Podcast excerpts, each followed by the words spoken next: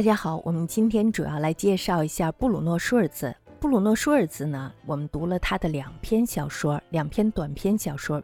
那么这两篇小说呢，都给了人一种特别不安的感觉。这种感觉呢，其实并不是太好。我读完他的小说以后呢，我并不感觉到特别的舒服，但是呢，它却充满了奇幻的色彩，然后又让你觉得挺想读下去的。所以呢，我就觉得布鲁诺·舒尔兹呢，他有他的特点。那么接下来呢，我们就来介绍一下布鲁诺·舒尔兹。布鲁诺·舒尔兹呢，他是一八九二年出生于波兰的德罗格贝奇小城。他的父亲呢是一个藏书家，经营着一家衣料店铺。那么这个店铺呢，后来就成为了舒尔兹作品中储藏幻想的仓库和存放神话的密室。他呢本人是学过建筑学的，同时呢他又自学了绘画。最终呢，他成为了一名中学教师。那么，他从二十世纪二十年代的时候呢，他开始萌生说：“我想写小说了。”于是呢，他开始创作小说。那么，他其实就是因为想用这种小说的创作形式，然后来调剂自己枯燥的生活。那么，这个波兰作家呢，他在一九四二年的时候，就是在纳粹占领了舒尔兹的故乡的时候呢，他被这个盖世太保当街打死了。那个时候呢，他享年五十岁。也就是说，如果再给他十年的时间呢，也许他会写出更多的作品来。我们看一下这个犹太籍作家呢，他到底出版了几本书？他出版过《肉桂色的铺子》《沙漏做招牌的疗养院》，就这两本小说集。那么在他生前呢是默默无闻的，但是呢，在他死了以后呢，他的这个作品就被很多的人给认知了，然后发现了这是一个巨大的有价值的东西，可以说是跟卡夫卡这样子的作家呢比肩的一个天才作家。我们也看过这个卡夫卡的故事，他的确是充满了这种奇幻色彩。而且呢，还有特别深沉的哲学概念在里边，所以呢，大家就觉得卡夫卡他特别的伟大。但是呢，这个舒尔茨呢，他并不亚于这个卡夫卡。我们读他这两篇小说的时候，大家也都能感受得到他这种非常奇幻的东西。而且你在他的这种奇幻中，也能够隐隐的感觉到一些他的这个人生观、价值观，还有就是说他对这个世界的这种看法。所以说呢。作者呢，他本身创造这个世界的时候，一定是带着自己的三观的。我们下面来接着说一下他的鸟。那么鸟是布鲁诺·舒尔兹采用了一种主观上的心理上的时间。我们想一下，我们读他的文章的时候，并没有发现他有时间的节点，就是说他都是。这样这样这样一段时间一段时间的过去，可是他却没跟你说什么，呃，上午几点钟，下午多会儿多会儿，他只是泛泛的那么一个时间。这个时间呢，是以他的主观意志为转移的，所以他这个是完全消除了梦想与现实的界限。同时呢，他还传达给读者一种什么呀，在噩梦中被禁闭的感觉。这个就挺可怕的，我其实很害怕这种感觉啊，而且还有隐藏着一种无药可救的这种忧虑、烦躁，还有紧张、恐怖的情绪在里边。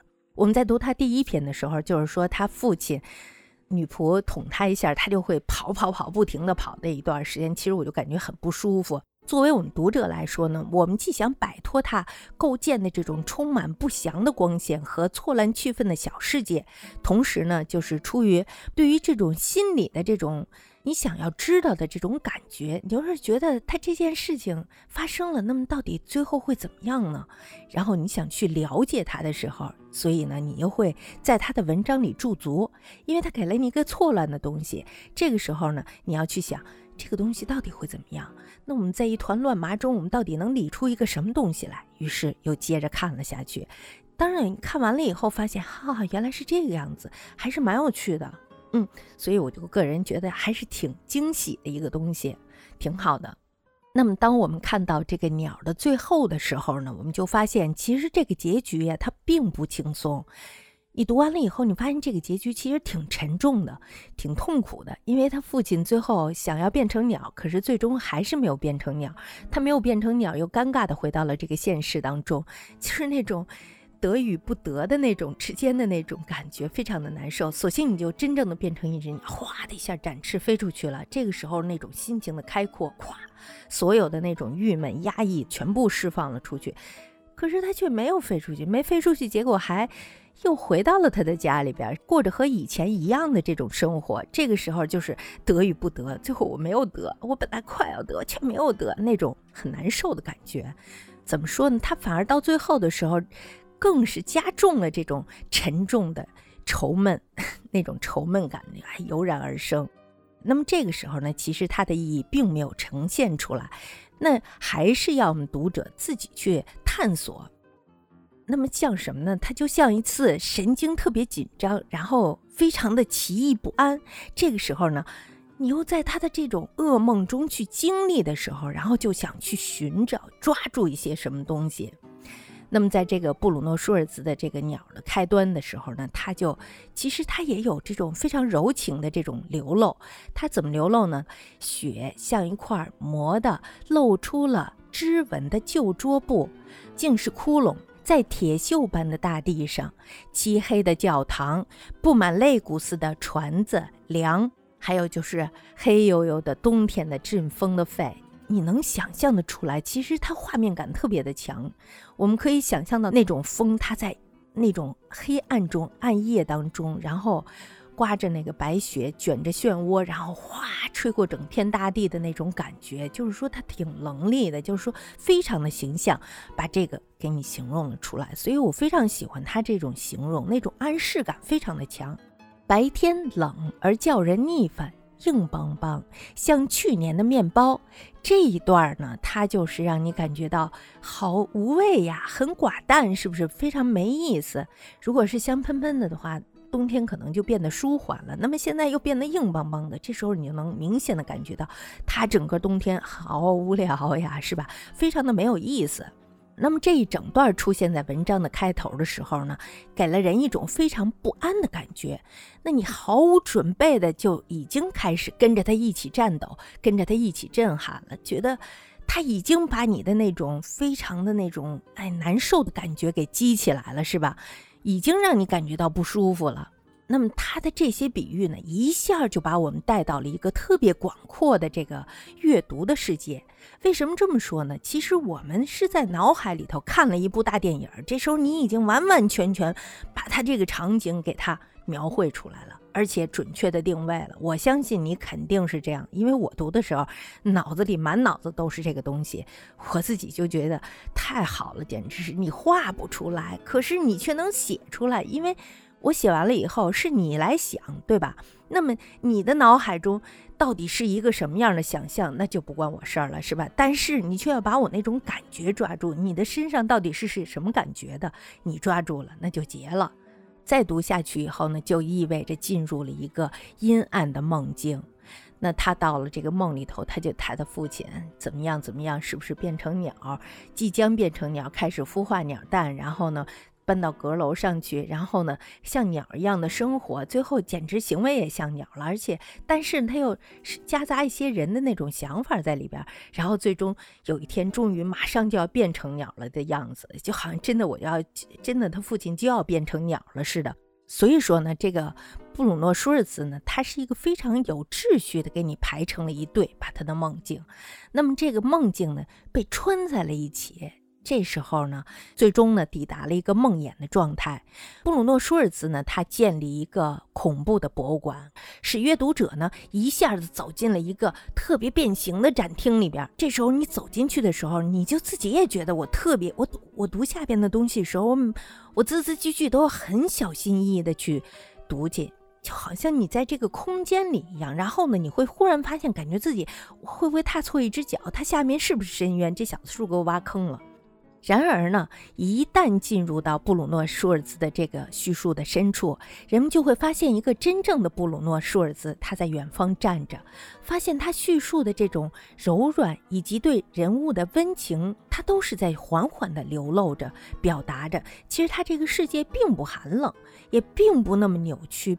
但是呢，给了你非常不安定的东西在扭转着，不停的疯狂的扭转着。可是呢，你走进去去发现，其实它是有那么一丝的平缓的，让你很舒服。这一点就是让你看到了一丝光芒，是吧？还是有一丝光芒在最前方的，有希望的。这时候人们才意识到，布鲁诺舒尔兹的这个恐怖啊，只是在出售一个门票而已。他并没有给你真的，他只是告诉你我贩卖给你恐怖了。但是你发现你进去以后呢，这个恐怖其实并不怎么太恐怖，是吧？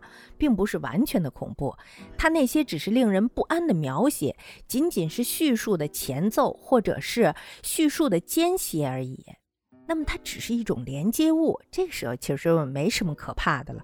我们走进大部分时间还是体会着一种人的那种感受。那么到最后呢，他还是走向了一个人的这个疆域。有趣的是，他仍然还是一个活生生的人，就是说，这是两个没有终结的故事。父亲的形象呢，以荒诞的形式不断的疏远，然后呢，又渐渐的接近人类。那么在这其中呢，他其实还充满了一个孩子的视觉。那么这种视觉构成的是纯洁的品质。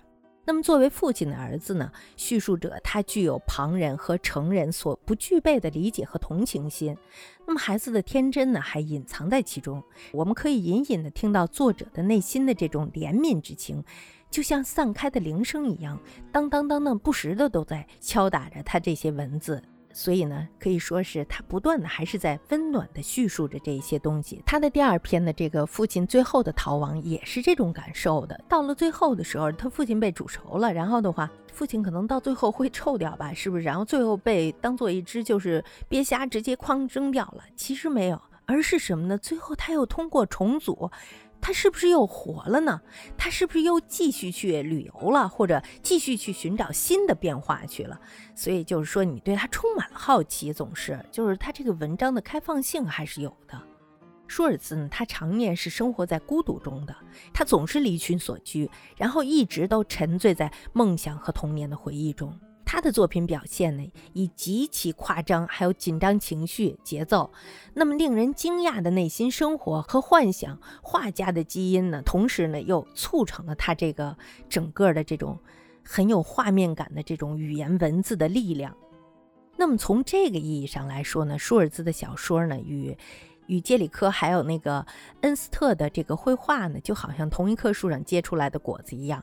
萨克辛格呢，他对这个舒尔兹的艺术特点呢做过如下的评论。他说，不容易把它归于哪一流，他可以被称为超现实主义者、象征主义者、表现主义者、现代主义者。他有时候呢写的像卡夫卡，有的时候呢像普鲁斯特。那么而且呢还时常成功的表达了我们没有达到的那个深度，这就是他的特点。所以说我也是挺佩服他的。我读完他这个鸟的时候，其实脑子里不住的在想，我读第一遍的时候，我就在想他到底要做一个什么样的解释给你，就是说他更深层的东西到底是什么？当然，可能我我我感觉我自己是才疏学浅的，我挖不出来。最后呢，我们再稍微说一下卡夫卡的作品呢，他收获了近一个世纪的震撼感，还有就是说一个世纪的阅读，但是呢，他却没有收获到眼泪。布鲁诺·舒尔茨却不同，他呢，两者兼顾。布鲁诺·舒尔茨与卡夫卡呢一样，写下了二十世纪最出色的小说，可是呢，遗憾的就是他的作品数量直接影响了他在文学界的这个知名度和影响力。以数量取胜还是很重要的。